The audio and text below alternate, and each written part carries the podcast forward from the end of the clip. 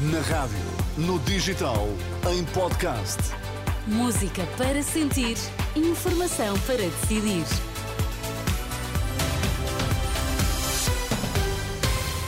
Vamos então às notícias das 5 na Renascença com a Ana Rita Borda d'Água para já os destaques. Bom dia. Bom dia. Estão aprovadas as listas de candidatos a deputados do PS. Donald Trump ganhou as primárias do Partido Republicano no estado de New Hampshire. Estão aprovadas as listas de candidatos a deputados do PS. A Comissão Política do Partido já terminou. À saída, Pedro Nuno Santos desdramatizou a tensão das últimas horas na constituição das listas.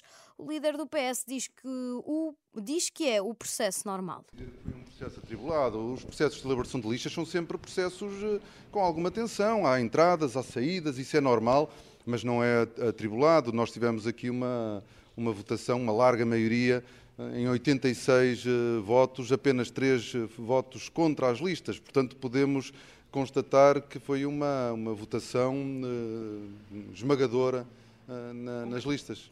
Na mesma linha, José Luís Carneiro, que à saída da reunião da Comissão Política reconheceu que não foi fácil chegar ao resultado final, houve falta de cooperação nas federações. O cabeça de lista por Braga valoriza o diálogo que teve, entretanto, com Pedro Nuno Santos. Faz parte do diálogo democrático que há sempre nestas alturas, que estes períodos têm os seus processos de escolha locais, os processos de escolhas distritais. Nem sempre esses processos de escolhas locais e federativos eh, ocorrem eh, no espírito da cooperação e da boa colaboração, mas eh, feita essa opção distrital, há depois os acertos que são realizados em diálogo do Secretário-Geral com as, as, forças representativas dessas estruturas, neste caso também em diálogo comigo, e devo dizer e reconhecer que foi um diálogo que permitiu continuar com esse esforço de fortalecimento do PS na sua pluralidade e na sua diversidade. As listas de candidatos do PS foram aprovadas com 84% de votos a favor.